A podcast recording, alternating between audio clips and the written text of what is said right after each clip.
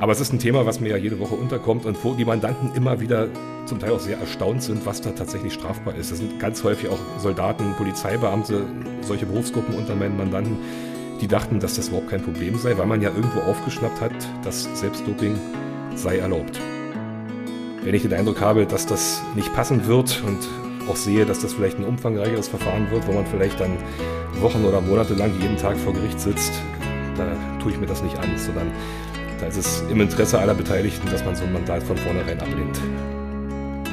Ich darf also nicht lügen. Ich darf auch nicht sagen, hier ist der Alibi-Zeuge, wenn der Mandant zu mir gesagt hat, ich war es, aber hier mein Bruder bezeugt, dass ich zu der Zeit 100 Kilometer weg war. Da würde ich mich unter Umständen wegen versuchter Strafvereitelung strafbar machen und deshalb ist es manchmal gar nicht so gut, wenn man genau weiß, wie es gewesen ist.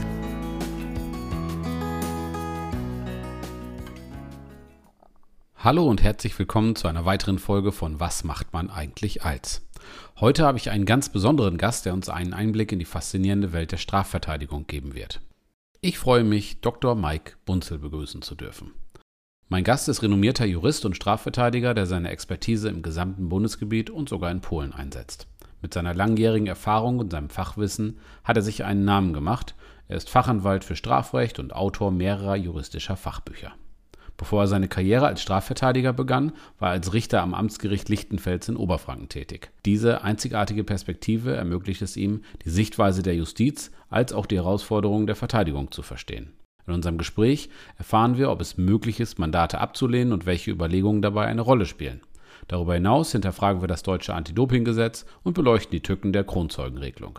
Außerdem haben wir über Justizirrtümer und vieles mehr gesprochen. Es erwartet uns also ein äußerst spannendes und informatives Gespräch mit einem Experten, der uns die komplexen Facetten des Strafrechts näher bringt. Egal, ob du dich für juristische Themen interessierst, selbst im Rechtswesen tätig bist oder einfach nur neugierig bist, diese Folge solltest du auf keinen Fall verpassen. Lass uns nun direkt eintauchen in die Welt der Strafverteidigung mit Dr. Mike Bunzel.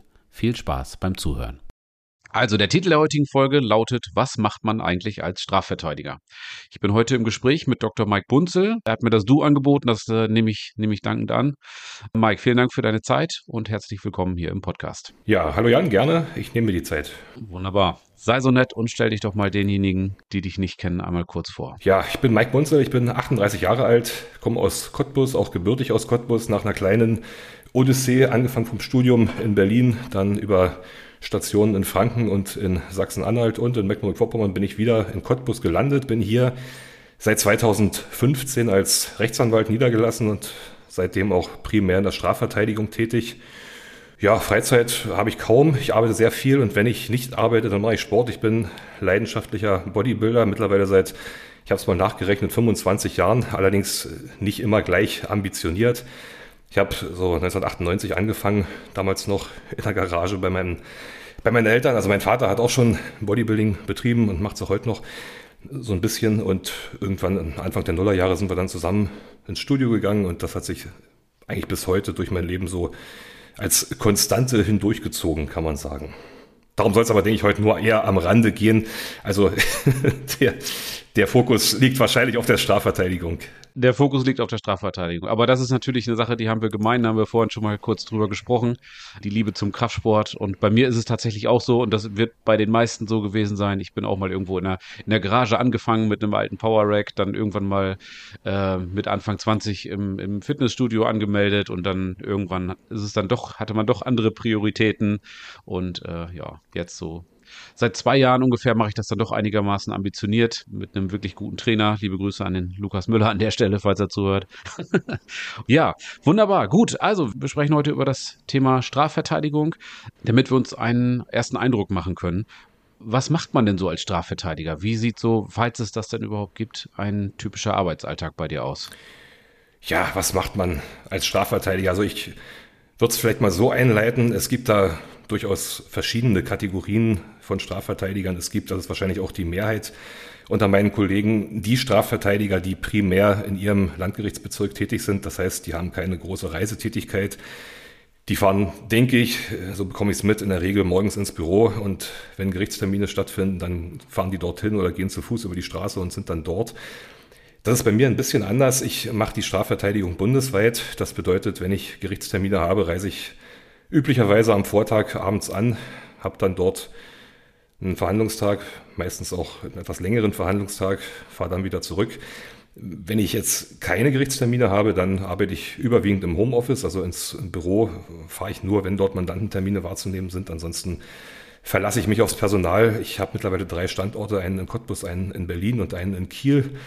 Außerdem arbeite ich noch mit zwei Dolmetscherbüros in Polen zusammen, in Liegnitz und in Gorzów, also Lignica und Gorzów-Wiegopolski. Das ist eine Kooperation, die 2016 begonnen hat und wo wir dann, also ich und ein Kollege, Mandantentermine dort in Polen wahrnehmen. Auch das ist ja eine gewisse Reisetätigkeit. Ein typischer Arbeitstag bei mir ist also abhängig davon ab, ob ich an dem Tag zum Gericht fahre oder nicht. Wenn ich zu Hause bleibe, stehe ich trotzdem rechtzeitig auf, meistens so zwischen vier und fünf. Dann mache ich mein morgendliches Cardio, das geht eine halbe Stunde. Dann bereite ich meine Mahlzeiten für den Tag vor. Das gehört für das sportliche Prozedere so zum Alltag. Und dann beginnt der Arbeitstag am Rechner im Homeoffice.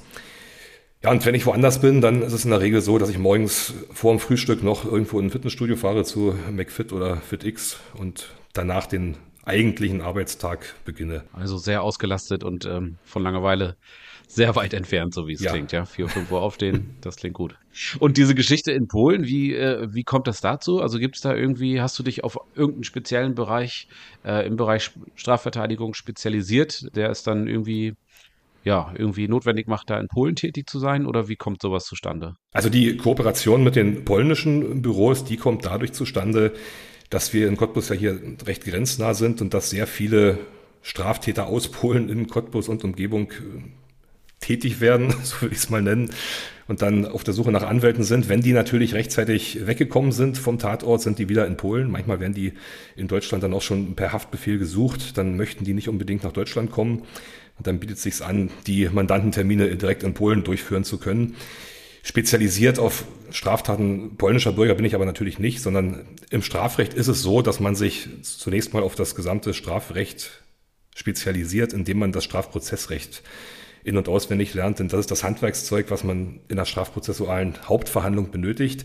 Und das ist auch identisch, egal um welchen Tatvorwurf es da geht. Mittlerweile hat sich es aber schon so rauskristallisiert, dass ich so ein paar Deliktsbereiche doch mit einem größeren Fokus bearbeite. Das ist einmal die Steuerhinterziehung und alles, was dazugehört. Ich bin seit ein paar Jahren auch zertifizierter Berater für Steuerstrafrecht. In dem Bereich berät man zunächst mal Unternehmen präventiv. Das ist also Teil der Due Diligence, kann man sagen, dass man schon mal verhindert, Steuerstraftaten zu begehen. Und wenn es dann zu Steuerstraftaten kommt, ist auch das noch ein Bereich, den man größtenteils im Homeoffice abarbeitet, weil es je größer der Steuerschaden ist, doch meist zu irgendeiner Verständigung mit den Finanzbehörden kommt in Form irgendeiner Rückzahlung.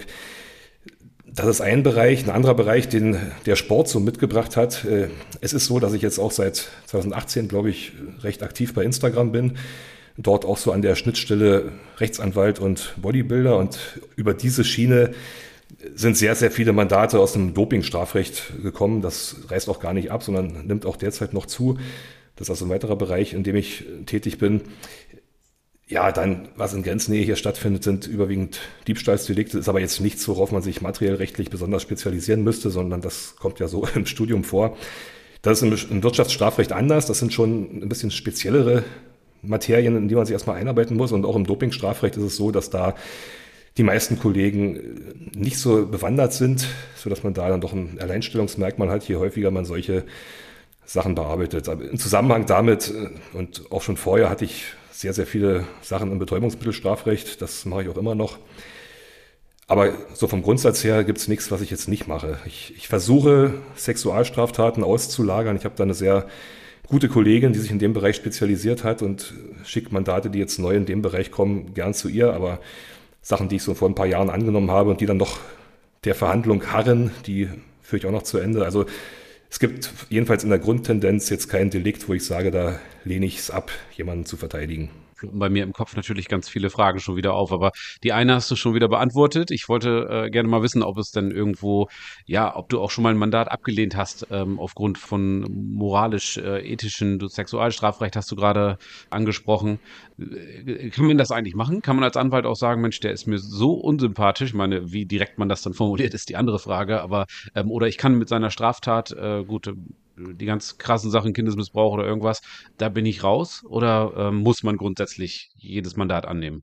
Das unterscheidet sich zunächst mal danach, ob es eine Pflichtverteidigung ist, die einem das Gericht zuweist, oder ob der Mandant als Kunde kommt und man sich dann halt vertraglich auf eine Mandatsbeziehung einigt oder nicht. Also bei Pflichtverteidigung ist es so, dass man die grundsätzlich nicht ablehnen kann. Man kann natürlich sagen, man ist überlastet, man schafft es zeitlich nicht, ein Mandat wahrzunehmen. Das habe ich auch schon häufig gemacht.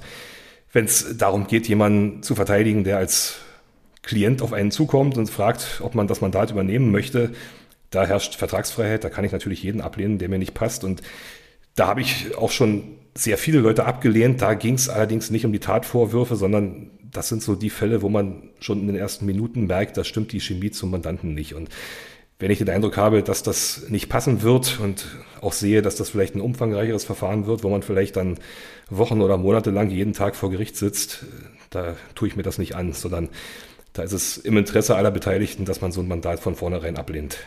Absolut verständlich. Das äh, kann ich gut verstehen. Ja, du hast vorhin angesprochen, dass du da in dem, in dem Bereich Doping auch viel unterwegs bist das deutsche Recht ist da ja etwas äh, merkwürdig meiner Meinung nach. Das kann man ja sehen, wie man möchte. Für mich ist es schwer nachvollziehbar. Also ich selbst, wie gesagt, betreibe ja auch Kraftsport und ich habe nichts mit Doping oder so zu tun. Mit Kreatin hört es dann bei mir auf. Aber nichtsdestotrotz ist das so eine Geschichte, wo ich selbst auch sagen muss, ja, das muss ja jeder selber wissen. Also ich kann mir auch irgendwie jetzt zur nächsten Tankstelle fahren und darf mir Zigaretten kaufen und äh, eine Flasche Schnaps. Aber wenn ich dann meine, irgendwie mir Trembolon ähm, ja, geben zu müssen, dann hört es dann da auf. Wie ist das denn im deutschen Straf Strafrecht. Ist das der Besitz grundsätzlich strafbar oder wie verhält sich das? Ist das geht das nur in Richtung der Dealer oder? Also der Besitz ist, also wir fangen mal vielleicht einen Schritt weiter vorne an. Es ist seit das ganze Einzug in das Arzneimittelgesetz gefunden hat, das war Ende der 2000er Jahre, einiges vermischt worden. Also der Ansatz war sicherlich gar nicht so schlecht. Der Ansatz war, meine ich, irgendeine Tour de France, wo da ein Dopingskandal den nächsten gejagt hat. Kurz darauf gab es diverse Fernsehreportagen, wo sich 16-jährige Jugendliche dann vor laufender Kamera irgendwas gespritzt haben und meinten, das gibt denen ihr Trainer. Dass der Staat da einen Handlungsbedarf sieht, das sehe ich ein und das ist sicherlich auch nicht falsch. Es sind dann im Gesetzgebungsverfahren verschiedene Experten angehört worden und da liegt schon der erste Riesenfehler, denke ich, in dem Bereich. Die Experten, die da gehört worden sind, die sind auf dem Gebiet keine Experten, sondern da hätte man wahrscheinlich eher mal Wettkampfsportler oder deren Ärzte oder vielleicht auch Publikationen zu Rate ziehen müssen, in denen das realitätsnah aufgearbeitet ist und das hat man nicht gemacht. Man hat stattdessen gesagt, das Selbstdoping ist erlaubt, soll auch erlaubt bleiben und der Besitz von geringen Mengen, die man besitzt, um selbst zu dopen, der soll auch straffrei sein. Jetzt hat man, ähnlich wie das im Betäubungsmittelstrafrecht ist, gesagt, wenn man mehr als das besitzt, was man selbst braucht, dann indiziert das sozusagen den Handel oder zumindest erhöht es die Gefahr, dass man die Sachen an Dritte weitergibt und das möchte man eindämmen. Und deshalb ist der Besitz von Dopingmitteln in nicht geringer Menge strafbar. Das Problem an dieser Konstellation ist, dass die nicht geringen Mengen die in der nicht geringen Mengenverordnung zum Anti-Doping-Gesetz niedergelegt sind, auch gerade ganz frisch wieder erneuert worden, jetzt im März 2023, völlig praxisfern sind. Also nur mal ein Beispiel zu nennen, es gibt da Medikamente, da ist die geringe Menge, die man besitzen darf, 45 Milligramm. Kaufen kann man 10 ml Ampullen zu 300 Milligramm pro ml. Das heißt, man kann die 45 Milligramm, die man straffrei besitzen darf, nicht erwerben. Es ist unmöglich. Dann darf man beispielsweise 300 Einheiten Insulin besitzen. In der Apotheke bekommt man als Mindestabpackung 5 Pence zu jeweils 300 Einheiten. Das heißt, man müsste 4 Pence wegwerfen. Ja, das könnte man noch endlos fortsetzen. Auf, auf der anderen Seite gibt es da wieder Medikamente, wo man sich wahrscheinlich um Mikro und Milligramm vertan hat. Da könnte man so viel besitzen, das braucht niemand.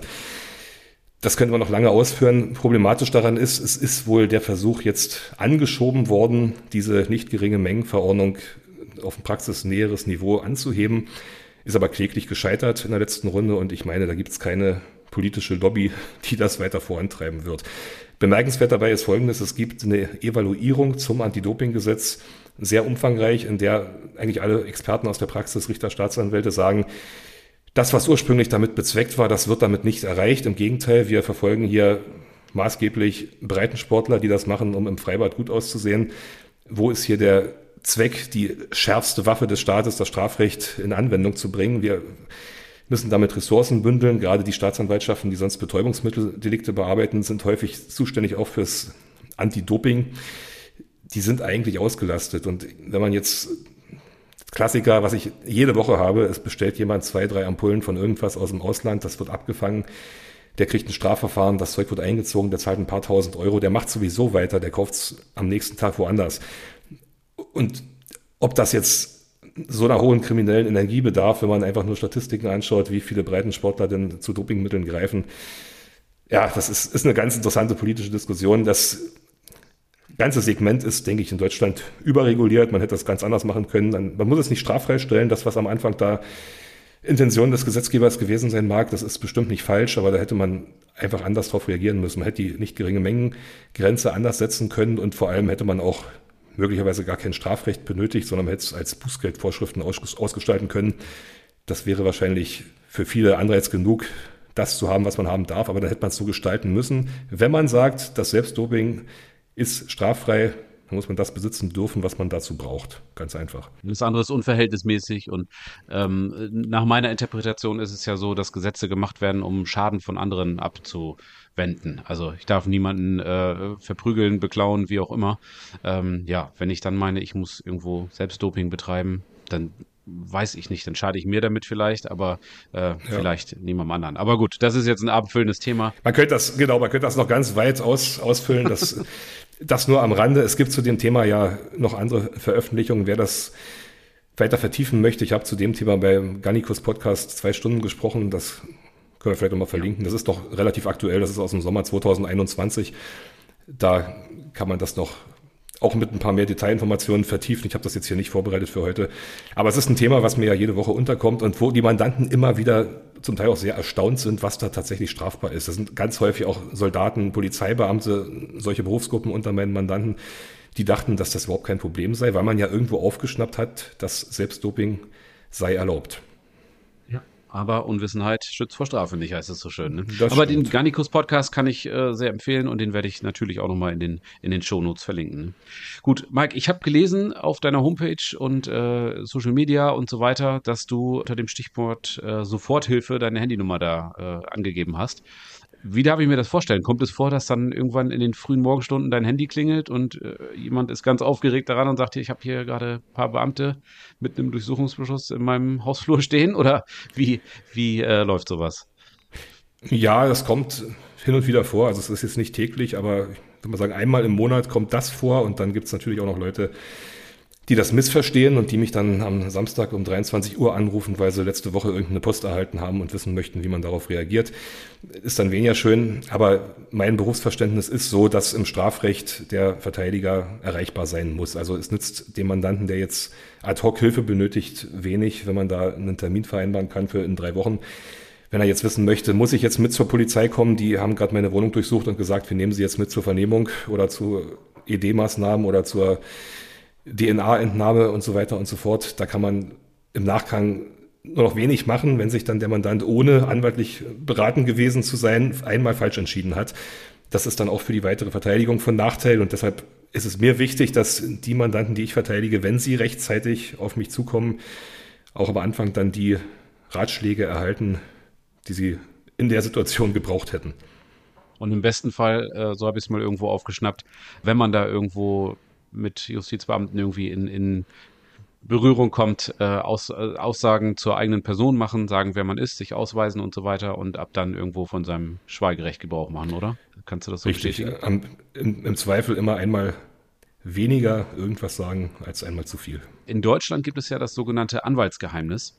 Wie ist deine Erfahrung damit? Legen deine Mandanten grundsätzlich äh, immer die Karten offen auf den Tisch Weißt du immer, woran du bist? Oder hast du da auch Leute, die rumdrucksen und sagen, oh, erzähle ich nicht? Das ist unterschiedlich. Das Anwaltsgeheimnis besagt ja erstmal nur, dass ich mich strafbar machen würde und auch gegen berufsrechtliche Vorschriften verstoßen würde, wenn ich Dritten gegenüber unberechtigterweise offenbare, was mir im Rahmen eines Mandatsverhältnisses bekannt geworden ist. Dazu gehört natürlich auch, was mir ein Mandant erzählt, gerade in Strafsachen.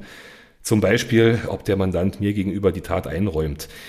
Ich muss allerdings sagen, ich muss nicht unbedingt wissen, ob der Mandant eine Tat begangen hat oder nicht.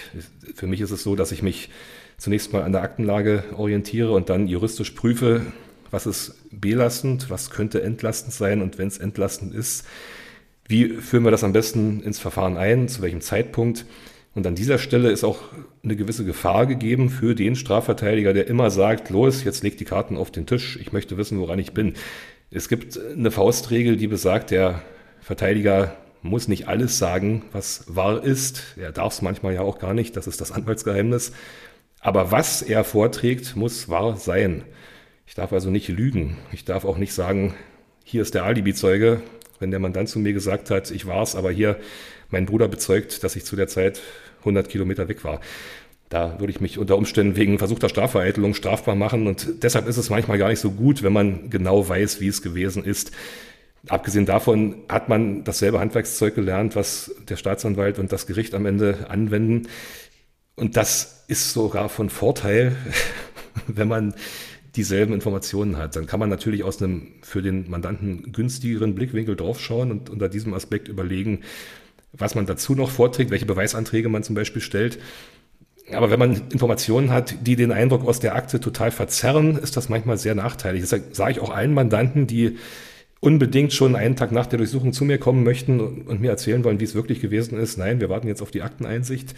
Ich sende Ihnen dann die Akte zu, Sie lesen sich das alles durch, Sie machen sich Anmerkungen und dann sprechen wir drüber. Dann können wir nämlich sehen, wo bieten sich hier Verteidigungsansätze, wo ist möglicherweise irgendwas falsch ermittelt worden, aber was haben die Ermittlungsbehörden schon? Vor allem, was haben sie auch vielleicht noch nicht? Also wenn man dann zu mir kommt und sagt, ich war's und mir im Detail schildert, was er alles gemacht hat, die Ermittlungsbehörden aber noch ganz im Dunkeln tappen und vielleicht nur einen vagen Verdacht haben, dann ist es auch besser, wenn ich den Ermittlungsstand zumindest mal im ersten Schritt aus der Akte entnehme und nicht vom Mandanten. Also ich bin kein Fan davon, kumpelhaft zum Mandanten zu sagen, jetzt Butter bei die Fische, wie war's denn? Es gibt Kollegen, die das machen und vielen ist vielleicht auch gar nicht klar, dass sie sich da strafrechtlich angreifbar machen, gerade wenn das Mandatsverhältnis später mal vielleicht in die Brüche kommt oder was ja auch passieren kann, der Mandant möglicherweise noch weiterhin Überwachungsmaßnahmen unterliegt und der Anwalt sich jetzt aus dem Mandatsverhältnis hinaus in einen strafbaren Bereich bewegt, dann werden unter Umständen auch diese Kommunikationsakte zwischen Anwalt und Mandant verwertbar. Da sollte man sich überlegen, ob man das machen möchte. Dann sei es, ich verstehe. Hast du äh, irgendeinen so Fall, der dir mal irgendwie besonders in Erinnerung geblieben ist, der dich als, Anwalt, als Jurist besonders gefordert hat? Ich meine, da können wir natürlich nicht ins Detail gehen, das ist mir schon klar, aber so äh, vielleicht etwas kryptisch. Ja, man kann das sicherlich in verschiedenen Kategorien beleuchten. Also was mich sehr gefordert hat, war ein Verfahren wegen Steuerhinterziehung.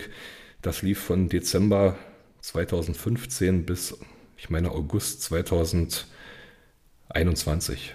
Also das Verfahren hat fast mein gesamtes Berufsleben als Rechtsanwalt wöchentlich begleitet. Das war mal mindestens einmal die Woche. Das war im Landgericht Magdeburg. Es ist dann ausgesetzt worden, als der erste Vorsitzende in den Ruhestand ging und musste von vorne begonnen werden.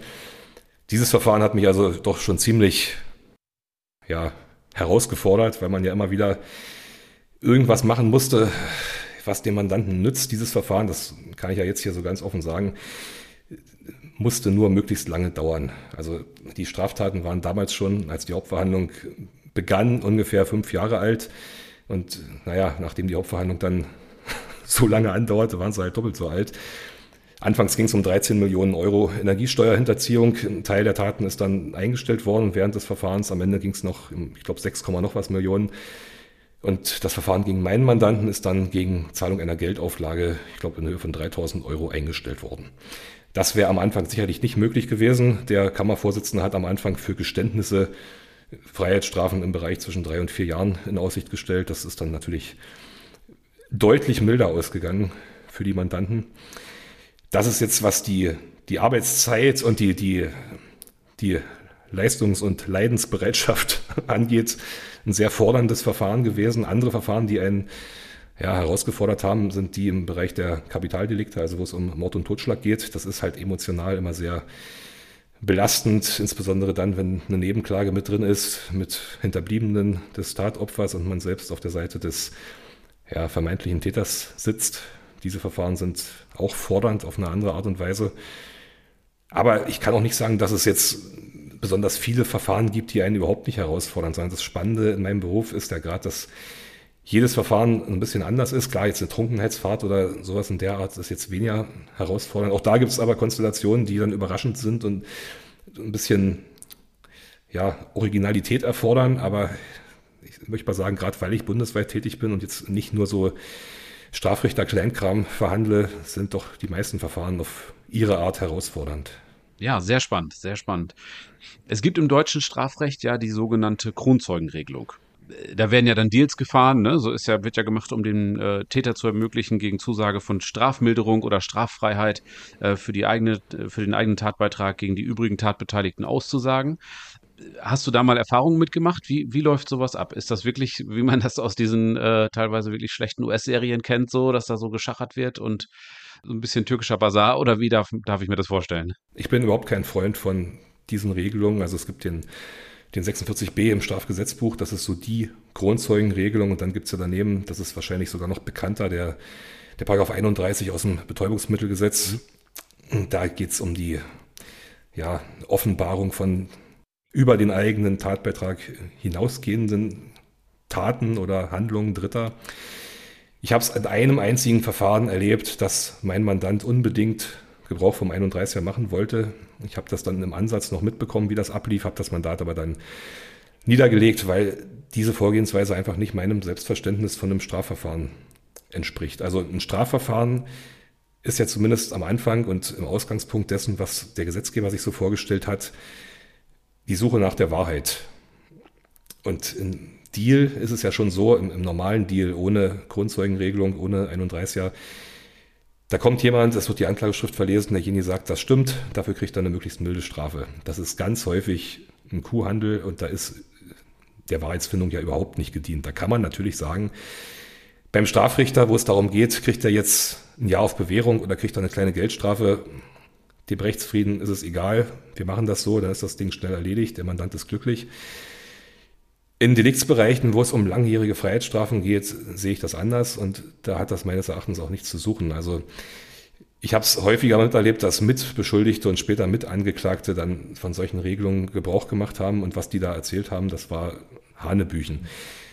Man muss sich mal vor Augen führen, derjenige, der vielleicht sogar der Drahtzieher des Ganzen gewesen ist, der den besten Überblick hat, der das größte Täterwissen angesammelt hat, der hat auch die besten Chancen, Dritte ans Messer zu liefern und Tatbeiträge zu offenbaren, die noch niemand kennt. Das heißt, wenn der sagt, ich gehe jetzt hier nicht zehn Jahre ab, aber ich hau meine ganzen Gehilfen in die Pfanne, die vielleicht am Anfang sogar zu mir aufgeschaut haben und mich unterstützen wollten und nur so nebenbei noch davon partizipiert haben, dann finde ich, ist das nichts, was man als Verteidiger unterstützen kann, zumal man ja Gefahr läuft, damit seinen Ruf zu ruinieren, weil man beim nächsten denken muss, naja, der hat damals so ein 31er gemacht, der ist vielleicht auch ganz dicke mit der Staatsanwaltschaft und mit irgendwelchen Strafkammern. Will ich denn so einen Verteidiger haben? Ja, verstehe. Also ich weiß nicht, ob das bei den Verteidigern, die das ständig machen, der Fall ist. Also ich, ich habe es mal in einem Drogenverfahren erlebt, da hatte ich den Eindruck und es war sicherlich auch kein Zufall, dass dieser Kollege ständig als Pflichtverteidiger in solchen Verfahren beigeordnet wird, von Amts wegen, also ohne dass der Mandant das vorher ausgewählt hat. Das ist ein Grund, warum ich diese ganze Geschichte ablehne. Der andere Grund ist, wenn man sagt, es gibt dann Strafnachlass, muss man ja beachten, der 31, auch der 46b, die haben zur Voraussetzung, dass man sich dafür entscheidet, bevor das Hauptverfahren eröffnet ist. Das heißt, man macht das schon im Ermittlungsverfahren, im Telefonat mit dem Staatsanwalt oder spätestens vor Eröffnung des Hauptverfahrens mit dem Vorsitzenden der Strafkammer. Tja, was wäre denn rausgekommen? Wenn man jetzt mal als Beispiel den Fall in Magdeburg nimmt, wo wir jahrelang verhandelt haben, da standen am Ende vier Jahre gegen Deal. Da hätte wahrscheinlich mancher Strafverteidiger gesagt, den Deal nehmen wir mit, sonst kriegst du sechs Jahre. Der nach sieben Jahren Verhandlungen hat er überhaupt keine Strafe bekommen. Das kann man einfach am Anfang nicht absehen. Von daher kann man auch nicht sagen, wie viel ist denn das Geständnis oder das in die Pfanne hauen Dritter jetzt wert, um da einen Strafabschlag vorzunehmen, der dem auch gerecht wird. Und der dir am Ende dann einen wesentlichen Vorteil bringt. Ich habe es zum Beispiel ganz häufig erlebt, auch von Mitangeklagten, die dann umfassend ausgesagt haben, dass die jetzt mal abgesehen davon, dass da häufig gelogen wird und das dann auch nicht mehr so sonderlich gut überprüft wird, das ist ein anderes Thema, dass die dann vielleicht bei einer großen Strafkammer fünf Jahre bekommen haben. Ja gut, bei einer großen Strafkammer gibt es irgendwas über vier. Aber ob man da jetzt fünf oder zehn Jahre bekommt, das hängt von so vielen Faktoren ab. Man kann nicht sagen, dass der nur deshalb fünf bekommen hat, weil er da umgefallen ist. Vielleicht hätte er nach einer streitigen Hauptverhandlung mit sehr vielen revisiblen Verfahrensfehlern, bei denen der Vorsitzende hofft, wenn ich jetzt ein mildes Urteil ausspucke, dann hält es vielleicht, weil der Anwalt keine Verfahrensrügen erhebt, hätte er vielleicht viereinhalb gekriegt, weiß man vorher nicht. Also für viele ist das auch kein guter Deal, sondern häufig versprechen sich dann auch die Mandanten in diesen Fällen Sachen, die sie aus dem Fernsehen kennen, eine neue Identität, einen Arbeitsplatz, eine neue Wohnung und Zeugenschutz bis ans Lebensende. Also sowas habe ich noch nie erlebt, sondern es ist dann doch häufig so, dass die Leute sich selbst überlassen sind, dass denen dann auch überhaupt keiner hilft. Umgekehrt ist auch so, dass da keiner mit einem Messer an der Ecke steht. Das ist denen, die das dann betrifft, am Ende auch egal. Die haben anderes zu tun und wären ja häufig sowieso überführt worden, gerade durch die Dummheit bei der Nutzung von elektronischen Kommunikationsmitteln braucht man ja häufig gar keinen Kronzeugen mehr. Aber um es abzuschließen, meine Erfahrungen damit sind durchweg schlecht. Ich würde es weder einem Kollegen empfehlen, das mitzumachen, noch würde ich es Mandanten empfehlen. Natürlich gehört es zur anwaltlichen Berufspflicht, die Mandanten über die Möglichkeit aufzuklären, das zu machen. Aber wenn sich dann jemand dafür entscheidet, das zu machen, dann in der Regel nicht mehr mit mir, sondern mit einem Kollegen. Okay, ja gut, sehr, sehr gut nachvollziehbar. Du besuchst ja sicherlich auch öfter mal ja, Mandanten, die irgendwo im, im, in Haft sitzen, in U-Haft oder in normaler Haft oder wie auch immer. Aus dem Fernsehen kenne ich das natürlich so schlecht beleuchtete Räume, wackelige Stühle, äh, sehr stark befristete Zeit zum Sprechen. Ja, wie, wie nah ist das an der Realität? Wie läuft sowas ab? Das hängt davon ab, wo man den Mandanten besucht. Also meiner Erfahrung nach sind da die Justizvollzugsanstalten sehr unterschiedlich aufgestellt. Es gibt also neuere Einrichtungen, da hat man einen halbwegs akzeptablen Besprechungsraum, hat auch die Möglichkeit, einen Notebook mit reinzunehmen, hat dort einen Stromanschluss und sowas. Es gibt allerdings auch ältere Einrichtungen, also Bayreuth fällt mir zum Beispiel ein, das war eine Katastrophe, das ist ein Standard der 70er Jahre und noch schlimmer, als man es eigentlich aus diesen von dir angesprochenen Fernsehsendungen kennen mag. Zeitliche Probleme hatte ich noch nicht. Also das liegt dann höchstens daran, dass die Besuchszeiten irgendwann vorbei sind. Wenn man halt zu spät hingeht, dann heißt es irgendwann so, jetzt ist Schluss, der Tag endet gleich und der Besuchsdienst hat Feierabend. Wenn man, das mache ich meistens so, die Mandanten vormittags besucht, dann hat man so viel Zeit, wie man halt benötigt. Es ist auch erforderlich, dass gerade bei Mandanten, die jetzt nicht in meiner nächsten Nähe irgendeiner Kanzlei sitzen, wenn man da schon hinreist, dass man da genügend Zeit hat, sich zu unterhalten. Meist ist es auch gar nicht erforderlich. Häufig ist es so, ich sende auch denen in Haft natürlich die Akte. Die lesen sich das durch, machen sich Notizen, lassen mir das zukommen und dann schaue ich es mir halt am Rechner an. Das ist sowieso viel zielführender, als wenn ich da mit irgendwelchen Papiersammlungen an irgendeinem Tisch sitze. Aber wenn ich zu einem Besuch fahre, dann habe ich in aller Regel die Zeit, die ich da benötige. Ja, interessant. Hast du mal Erfahrungen mit Justizirrtümern gemacht? Also irgendwo, ich meine, man hört das ja immer wieder, dass Leute dann zu Unrecht viele Jahre irgendwo im Gefängnis einsitzen. Hast du selbst da mal irgendwie Erfahrungen mitgemacht, dass einer deiner Mandanten da irgendwo eine Strafe bekommen hat, wo du sagst, oh, das Leute, das passt überhaupt nicht? Naja, also Justiz, Justizirrtümer in dem Sinn, dass das Ding rechtskräftig geworden ist und jemand dann jahrelang verbüßt hat, habe ich selbst nicht miterlebt. Hat man natürlich mal von gehört aus dem Kollegenkreis oder hat es gelesen. Was aber immer wieder vorkommt, sind Fehlurteile in der ersten Instanz. Also gerade wenn ein Schöffengericht zuständig ist, das, beim Strafrichter ist es eine Fließbandarbeit. Strafrichter ist also die vom Strafmaß, das der Staatsanwalt erwartet, geringste Eingangsinstanz, wo man also bis zu zwei Jahre Freiheitsstrafe, in einer Regel eine Geldstrafe erwartet. So ein Strafrichter, also der als Strafrichter tätig ist, der hat meistens, oder vielleicht ist es auch ein Kollege, jedenfalls beim Amtsgericht noch ein Schöffengericht. Das ist halt dann auch beim Amtsgericht und da gibt es zwei bis vier Jahre Straferwartung, jedenfalls wenn der Staatsanwalt das dort anklagt.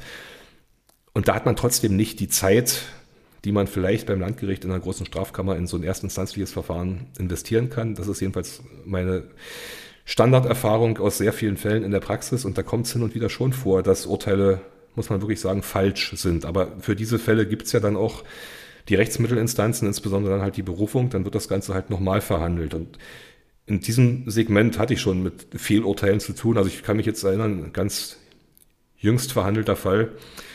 Da ist der Mandant in der ersten Instanz wegen Vergewaltigung verurteilt worden zu einer Freiheitsstrafe. Und beim Landgericht kam raus, was heißt kam raus, aber es hat zumindest ein psychiatrischer Sachverständiger festgestellt, dass die Zeugin lügt. Die Zeugin nicht mal bewusst lügt, die Zeugin drogenabhängig ist und unter Wahnvorstellungen leidet und Erlebtes und Herbeifantasiertes vermischt hat und in dieser Mischung dann zu den Anschuldigungen gekommen ist, was dazu führte, dass der Mandant beim Landgericht freigesprochen wurde und das Urteil ist jetzt auch als Freispruch rechtskräftig. Das bedeutet im Umkehrschluss, wenn der jetzt, da kommen wir nochmal auf den Punkt zurück, wenn der beim Amtsgericht einen Deal gemacht hätte und die hätten ihm dann gesagt, du kriegst eine geringere Freiheitsstrafe, vielleicht sogar irgendwas zur Bewährung, wenn du hier ein Geständnis ablegst und man hätte ihm das eingeredet, ja, dann wäre der fälschlich verurteilt worden. Das wäre dann ein Fehlurteil und das wäre dann sicherlich auch rechtskräftig geworden. Sowas kommt schon mal vor, aber dafür gibt es ja letztlich auch den Instanzenzug, der das dann heilt. Und in sehr vielen Fällen fällt ja auch ein Schöffengericht ein pragmatisches Urteil, mit dem dann alle leben können. In den Fällen, in denen das nicht so ist, gibt es dann halt noch die Berufung.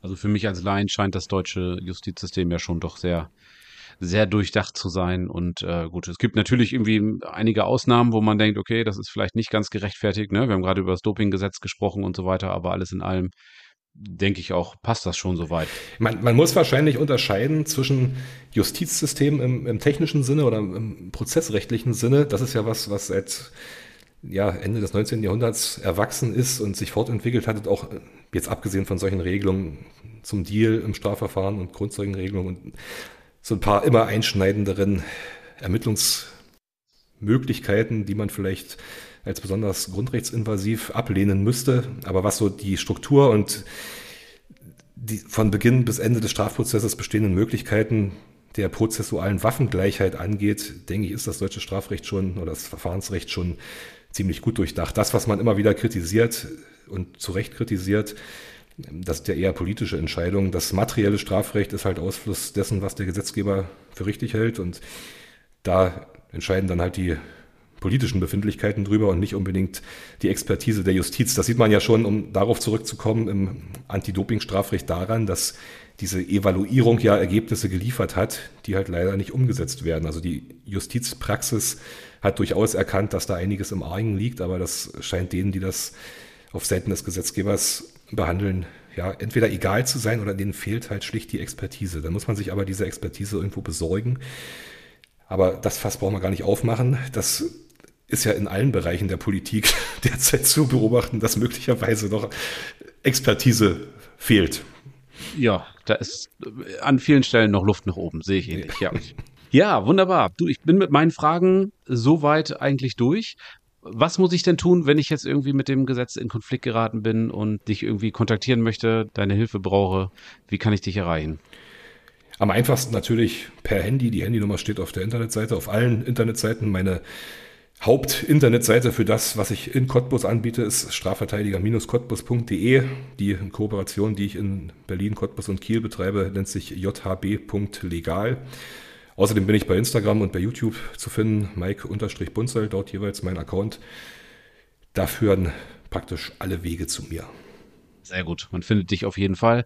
Den YouTube- und den Instagram-Kanal kann ich an der Stelle nochmal ganz ausdrücklich empfehlen. Werde ich natürlich Danke. auch nochmal in die Shownotes, äh, in den Shownotes verlinken.